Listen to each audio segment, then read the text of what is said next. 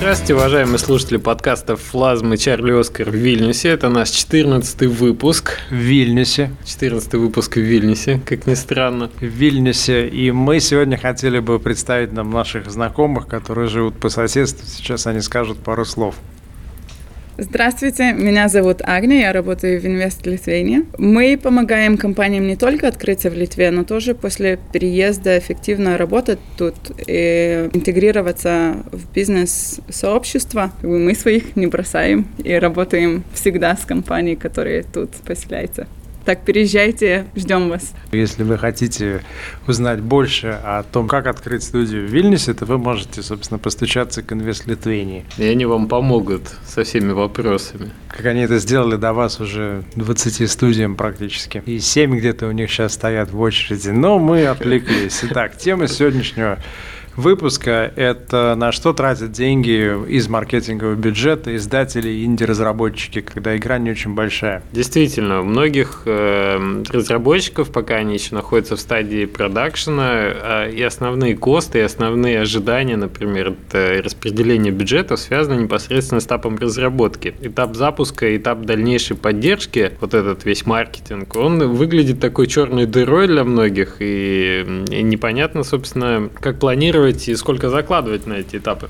С одной стороны спектра находятся разработчики, которые говорят, нафига мне бабло-то платить кому-то за любовь? Мы, Индии, мы не платим за любовь. Это то же самое, что пойти к проституткам. Нас и так все должны любить. И они принципиально не хотят тратить денег на продвижение. И эту точку зрения подтверждает э, огромное количество статей типа Zero Cost э, Marketing или Indie Marketing, Low Cost, I don't know, Budgets. Получается, что есть ведь такие возможности не тратить денег на маркетинг. С другой стороны этого спектра находится компания Valve со своим э, рассуждением о том, что если вы можете потратить деньги на улучшение игры или на продвижение, то лучше потратьте на улучшение игры, ее станет легче продвигать. Что не помешало компании Valve тратить миллионы долларов каждый год на продвижение. Ну, совет дельный, но у них есть деньги, они имеют возможность их тратить. Почему нет? Их тоже можно понять. Ну, просто, на мой взгляд, э, существует некая, не то чтобы, не могу сказать, что это инфантилизм, я могу сказать, что существует некая неосведомленность относительно того, насколько трудоемко и затратно запуск проекта, и это не имеет прямой связи с тем, ой, я не плачу денег, чтобы меня любили. А, ну, вот, вот даже если у тебя хороший ресторан, тебе придется, наверное, сделать вывеску, тебе придется придумать название, тебе придется напечатать меню. Хотя, наверное, мы знаем рестораны, в которых нет вывески и меню написано на стене. Но, тем не менее, оно же написано. Это такой ход хитрый. Тут либо выдумка должна быть, на которую голь хитра, либо уже, извините, надо потратить на типографию. Итак, я предлагаю озвучить те те направления, на которые бюджет в основном и тратится? Что, что в первую очередь? А, возьмем среднюю игру, то есть мы не говорим про free-to-play MMO, мы не говорим здесь также про проекты, где нужен трафик, который нужно покупать. Мы э, не говорим про проекты консольные, про проекты, в которых есть ритейловая жизнь, потому что там сразу у тебя возникает вся эта цепочка. Мы говорим просто про... Инди-игры. Ну, да, да. То есть игры сделаны небольшими командами, допустим, FTL можем взять, да, там, Hears и еще что-то. Э, первый пункт программы Представьте себе, что вы хотите сделать запуск игры, объявление, объявить, да, рассказать про нее, и вы решили это сделать через ролик, через трейлер. Трейлер обязательно. Это прям в текущей ситуации это вещь, которая нужна и на Greenlight, если вы идете до запуска. Она нужна на вашем сайте, если он у вас, а он точно должен быть. В общем, затраты на трейлер. Ну и представьте себе, что вы независимый дизайнер, как Алексей Бокулев, и вы сделали Иодор, аналог его, Алексей сделал игру самостоятельно полностью в одиночку, то есть такой true indie. Исходя из этой концепции, он не может сделать сам ролик. То есть, ну, он дизайнер, он программист, он продюсер, но он не, не, не, не специалист по видеомонтажу. Либо он делает хер ролик, либо он э, находит человека, который ему за 3-5 тысяч долларов или там, меньше или больше сделает ролик. Не, ну я уверен, что есть на самом деле такие умельцы, и шнец, и жнец, и на дуде, в общем, ролик собиратель, которые могут себе ну, найти в себе такие таланты и сэкономить эти 3-5 тысяч и выкатить вполне себе конкурентоспособный такой рыночный ролик. Но если их у вас нет, то готовьтесь к тому, что на ролик придется потратить. Ну, то есть ролик нужен, а дальше возникает вопрос, можете его сделать инхаус или нет. Многие издатели, большинство, я бы сказал, которых я знаю, заказывают ролики внешним командам. Почему? Потому что это лучше, чем иметь в штате лишнюю единицу, которой ты платишь деньги, включая все социальные налоги, и которая сидит и full тайм только фигачит ролики. Потому что даже если ты э, там, средних размеров издатель, ты не будешь сам это делать. И у профессиональной студии у нее есть оборудование, у нее есть камера, у нее есть звукосведение. Либо ты инвестируешь 200 тысяч евро в такую небольшую милую комнатку и, и э, сам начинаешь делать себе ролики, но это не имеет смысла на самом деле. То есть большинство заказывает. Ну, мы вот для паровозов мы сами ролики снимали, и получилось вроде не, не совсем так уже ширпотребно, вполне, мы знаешь, в духе инди-разработки, но при этом, ну вот мы, мы нашли у себя такие возможности, скажем, в команде такую экспертизу с роликом выйти. Здесь еще к вопросу с ролика, э, еще есть такой комментарий, что не всегда есть время. Ты выходишь, у тебя через два, через три месяца релиз. Мы вот сейчас, например, заняты там bugfixing ом, интерфейсом, черт знает чем. И я далек от того, чтобы взять дизайнера и взять арт-директора и сказать, ребят, давайте там две недели ролик. Ну да, да, время это тот ресурс как раз, который конвертируется и в деньги тоже, и все это надо учитывать. Другой момент это логотип. Мы для гремлинов будем заказывать, мы заказывали, наверное, уже сделали пять попыток заказать логотип на стороне, нас пока не очень устраивает результат. Мы точно будем делать ее внешними силами. То же самое было, например, с Blackguards, который запускал Дедалик. Э, то же самое было с несколькими ролевыми играми, над которыми я работал.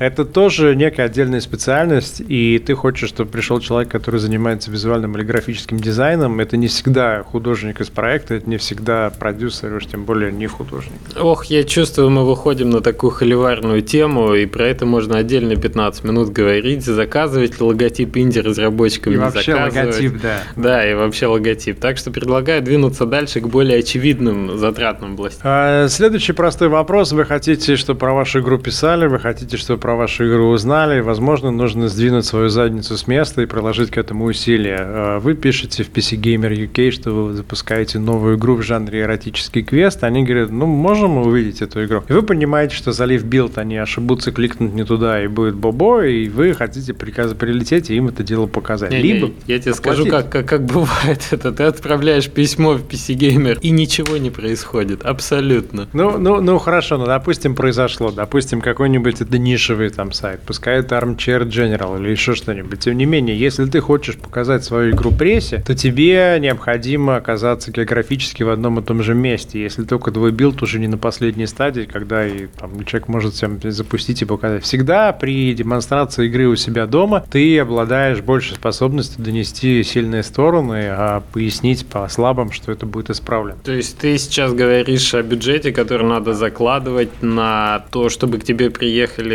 журналисты? Если ты будешь делать презентацию, я делал как-то презентацию для 34 журналистов для э, независимого разработчика, это нам стоило полтинник евро, по-моему, чуть меньше. Мы их привезли к себе в город. Если мы говорим про там совсем маленькую команду, которая не может никого привести, либо команду из Перми, куда никто не поедет, то э, нужно говорить о другом, о том, что вот вы берете и втроем, вчетвером вы едете на Gamescom. Допустим, MySpeak Lodge ездили на Gamescom, по-моему, там в составе 2-3 человека. Это деньги, Мгм, это билет, мгм. это виза, это гостиница, это машина, это медицинская страховка, когда слишком много выпито. Про поездки на конференции мы с тобой говорили уже раньше, у нас был подкаст про это, и очевидно, мы там очень много плюсов озвучили. На конференции ездить надо на такие ивенты, и бюджет, он, скорее всего, как раз будет заложен в маркетинг на это все. Даже вот если наш знакомый разработчик э, господин Кистерев решит э, запустить какую-нибудь игру в Европе, то при первой же возможности показать эту игру кому-либо, ему придется приехать в эту Европу, и это стоит денег. Если он будет э, это делать более-менее успешно, ему придется это сделать не раз и не два. Женя был в Белграде, он вполне себе проникся, мне кажется, Ну, идеей Курица не птица, Белград не за границей. А, мы говорим дальше про участие в выставках. Например, вы решили поучаствовать в PAX Паксе. Вот Якуб Дворский не чурался и поучаствовал в рамках PAX 10 в выставке PAX Seattle, где он показывал, тогда это был машинари. Ему пришлось оплатить поездку, ему пришлось напечатать какие-то постеры, я не помню, что он там раздавал, но, в общем, ему пришлось сделать, хотя и бюджетный, но некий такой мини-бус. Не, ну стенд, безусловно, организация стенда. Мы, кстати, про это говорили в радиофлазм подкасте моем после того, как съездили на Gamescom. Про то, что для Индии есть возможность более бюджетная, но в любом случае это будет ну, минимум 5-10 тысяч долларов. Ну, 20 квадратных метров на Gamescom будет стоить 12 тысяч евро, скорее всего, может больше даже за просто пустой кубик. И дальше там аренда стола, вы привезете свои компьютеры, вы что-то наклеите на стены, вы где-то найдете чайник, кулер, пиво, холодильник, и все это набегает. Я бы сказал, что на Gamescom, чтобы просто иметь маленький комфортный уголок, куда позвать прессу, ну, вы, наверное, потратите, может быть, тысяч тридцать ну, долларов, может быть, 25. Зависит, конечно, но, в общем, если особо не, не мучиться, то тысяч там 30 потратить легко. Так, такой вариант тоже для продвижения. И, и это все ложится в один тот же бюджет. Вы понимаете, что сейчас уже цифры набегает, там явно, даже если мы так скромно по всем этим пунктам пройдемся, набегает к 50 примерно тысячам долларов. Ну, дальше мы говорим про Еврогеймеры, про, про Резет, например, про то, что Hotline Miami э, показывали прессе и публике как раз там. Э, признанный архитект первый раз показали там. Это поездка в Лондон, это там двушечка или трешечка фунтов за два терминала в рамках Еврогеймера, и это 4-5 дней проживания вашей команды там, которые там в режиме нон-стоп все это показывает, со всеми общается. А если вы более-менее нормальный такой секси-инди, имеет смысл и на PAX East ездить, и на PAX Prime, и на, например, ну, не знаю, насколько в Бразилии Game Show имеет смысл участвовать. А в TGS Токио тоже нет смысла, наверное, особого, так же, как и в China Joy. Ну, ну, в общем, выставок 5 за год можно насчитать, и если в каждой из них маленьким уголком показаться, вот тебе и 100-150. Хорошо, выставки. Подчеркнули это, эту область. Идем дальше. На что еще надо, очевидно, тратить деньги? Простой ответ – комьюнити-менеджмент. Поддержка сообщества. Так. Вот ты запустился на нескольких рынках, у тебя есть французская версия, немецкая версия, турецкая версия. И в какой-то момент у тебя нарисовывается человек из комьюнити, который знает больше всего про твою игру и который готов ее поддерживать. И перед тобой стоит вопрос, либо поддержка твоя там остается на нормальном уровне, и ты ему начинаешь платить 500 евро в месяц, либо до свидания, потому что, ну, вот есть, есть границы у, у фанатской поддержки. Есть игры, на которые не нужна поддержка вот от комьюнити платят. Игры, которые не запускаются или очень быстро вылетают, там ничего не поможет, что платить. Ну а те, например, синглплеер игры, которые проходят от начала до конца, которые в принципе не требуют даже. Ну то есть форум, окей, я понимаю, но с форумом можно справиться и разработчикам. Я хочу обратить внимание, что инди-разработчики, да, где есть преимущества, там же есть и недостатки. Вас мало, вас немного, вы сами своими руками делаете игру со всех ее сторон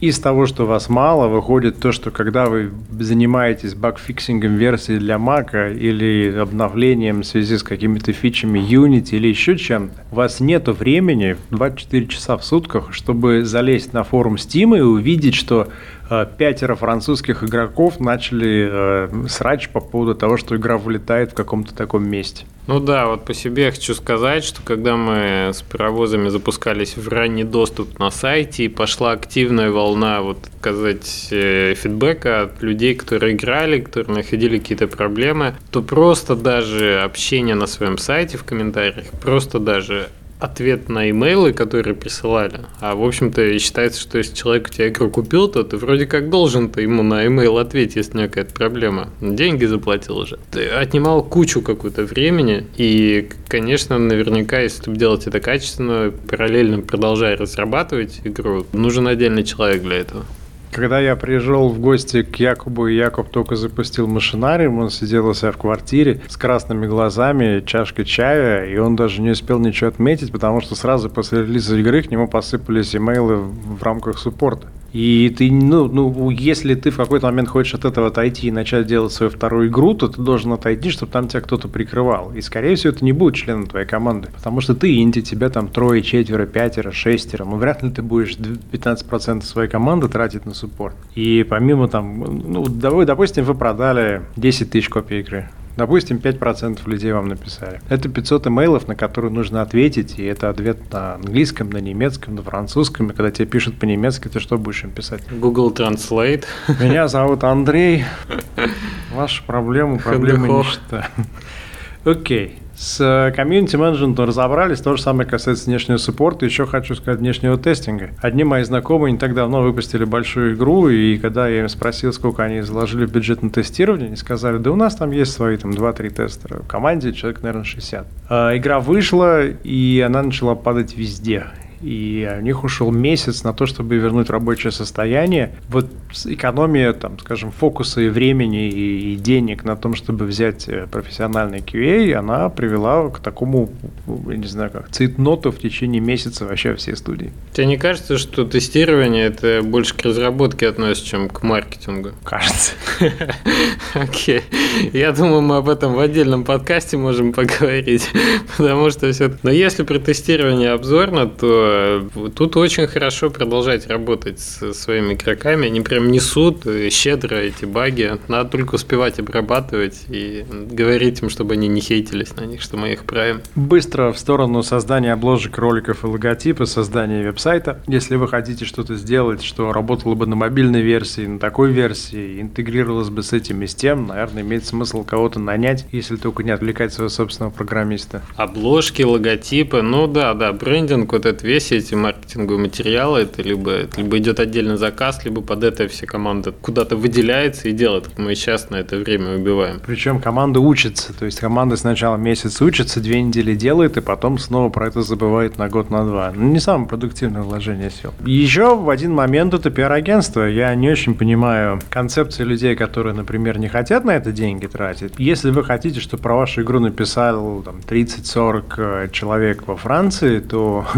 либо вы знаете французский, тусите на этих сайтах и понимаете, к кому обратиться, либо про вас не напишут, и вы встанете в обиженную позу и скажете, что пресса и медиа дебилы, либо надо будет какие-то деньги потратить. Вот я как бы до сих пор для себя не решил, насколько с пиар-агентствами стоит работать. А я, когда узнавал, это была цифра в районе 2000 долларов, полторы тысячи евро минимум. Типа с этой цифры можно начинать работать, но, естественно, там охват очень сильно зависит от... Ну, это за регионально нормально. То есть ты, по идее, должен платить полторашку за Францию, полторашку за Британию, где-нибудь там двушечку за Америку и, может быть, еще полторы тысячи за э, там, какую-нибудь Азию, если ты хочешь туда идти. В общем, в целом бюджет 6-7 э, тысяч в месяц я бы считал нормальным на такие цели, начиная от э, того момента, когда игру можно пощупать и заканчивая, наверное, там тремя месяцами после выхода. И если вы подумаете, что вы игру продаете за 20 долларов, и вы из этих 20 долларов получаете, ну, пускай 12 на руки, то э, если все ваши эти четыре пиар-агентства суммарно позволят вам продать тысячу копий лишних в месяц, то вы закрыли эти затраты даже с лихвой. Хорошо. В целом, конечно, обосновали, но я сейчас представил себе и среди наших слушателей там команды, которые потратили на разработку, ну, условно, год своего личного времени и 350 долларов бюджета. Они сейчас сидят, слушают о том, что им надо в маркетинг валить еще 100 тысяч долларов, условно, и не понимают тебя активно Ладно. Я думаю, что точно так же можно поговорить о разработке, и я расскажу, как вложить 100 тысяч Да, это я не сомневаюсь нисколько. Но надо исходить из тех возможностей, которые есть, и вопрос на самом деле два. Первый вопрос – это сколько денег у вас есть гарантированно под это дело, и вы можете сказать, что вот у меня, по крайней мере, 10 тысяч есть, и я съезжу на Gamescom, я не буду брать стенд, я съезжу на Gamescom, и я, ну, например, заплачу 2000 долларов еще из этих 10 пиар-агентство, которое мне назначит 30 встреч, и, по крайней мере, вот я, ну, на что бухну это, да, на то, чтобы 30 встреч отработать, игру показать, и пусть это будет вот все, что я могу сделать. Ну да, вот что, что является наиболее эффективным? Какие приоритеты? На что надо тратить, если денег сильно мало? На ролики, на трейлеры, на, на, на, на презентацию своего проекта широкому кругу лиц, говоря формально. То есть то, что, то, что будет иметь долгий э, эффект. Окей. И продолжать читать статьи тогда про Zero Не надо Cost что, кстати, не надо. Надо просто то, что ты можешь потратить, и дальше вопрос на самом деле возникает когда? Когда ты заработал 20 тысяч, вот они к тебе пришли живые. И либо ты их вынимаешь, идешь, покупаешь Шкоду Октавию, приезжаешь на дискотеку с включенным звуком, выходишь и говоришь, ну что, пацаны, либо ты эти деньги вкладываешь в разработку следующей игры, либо ты уезжаешь на Бали там на 6 месяцев отмокать. Но либо ты берешь эти деньги и вкладываешь их в то, чтобы заработать уже 200. Именно mm. в маркетинг для своей собственной игры. Ну, то есть думаешь, что в этом, в этом есть смысл, когда приходят первые деньги, реинвестировать их э, в маркетинг, чтобы получить больше отдачи? Я, может быть, ошибусь, но я не работал в Wargaming тогда, но, но со стороны э, позиция братьев Кислых выглядела именно так, что они были одним из исключений, которые заработанные деньги все возвращали обратно в то, чтобы дальше продвигать и разрабатывать проект. Ну, мы фри-то-плей все-таки с тобой сейчас не рассматриваем. Ну, мы говорим про принципиальную позицию. Вот ты заработал деньги, и ты затем их вкладываешь в то, чтобы дальше э, заработать еще больше, потому что если у тебя хорошая игра, то потенциал продаж достаточно большой, ты можешь достучаться очень там много кого. Вот последний раз ты когда слышал про Kentucky Road Zero, например? Да давно уже. Ну, вот. от, от тебя в обед я слышал, да. Ну, ну, то есть есть команды, которые принципиально этим не пользуются, они не, не, не занимаются такими вещами, и мне кажется, они просто упускают э, возможности и потихонечку исчезают с радара. Хорошо, мы описали области, на которые надо тратить, писали, какие из них наиболее приоритетные, и сказали, что стоит э, реинвестировать деньги полученные, если ваша прибыль еще не докатилась там, до миллиона э, в рамках инди-игры. А тем более, когда. А тем более, когда Э, хорошо, где предел? Ну, где предел Майнкрафта был? Ну, извините, Майнкрафт... С конвеншенами и со всем остальным. Ну, Мне кажется, сам ночь Майнкрафт не повторит в ближайшее время. Он же пытался, не вышло. Значит, что-то другое тут. А, мы рассказали вам о том, из чего, в принципе, складывается маркетинговый бюджет проекта при запуске инди-студии или небольшим издательством. Мы отдельно как-то, наверное, должны поговорить о том, как работать с пиар-агентствами, потому что, на удивление, многие из моих знакомых нанимают агентство и после этого ждут, что случится чудеса. А на самом деле это то же самое, что э, завести хорошую, способную овчарку, но она не будет тебе сама как-то работать, ее надо научить. Так же и с агентствами. Э, я думаю, надо заканчивать на сегодня, 20 минут уже почти. Так что приходите в комментарии, высказывайте, спорьте или соглашайтесь. Мы ждем вас э, для продолжения Приходите дискуссии. Комментарии. Ну да. Окей. Чао-чао. Пока-пока.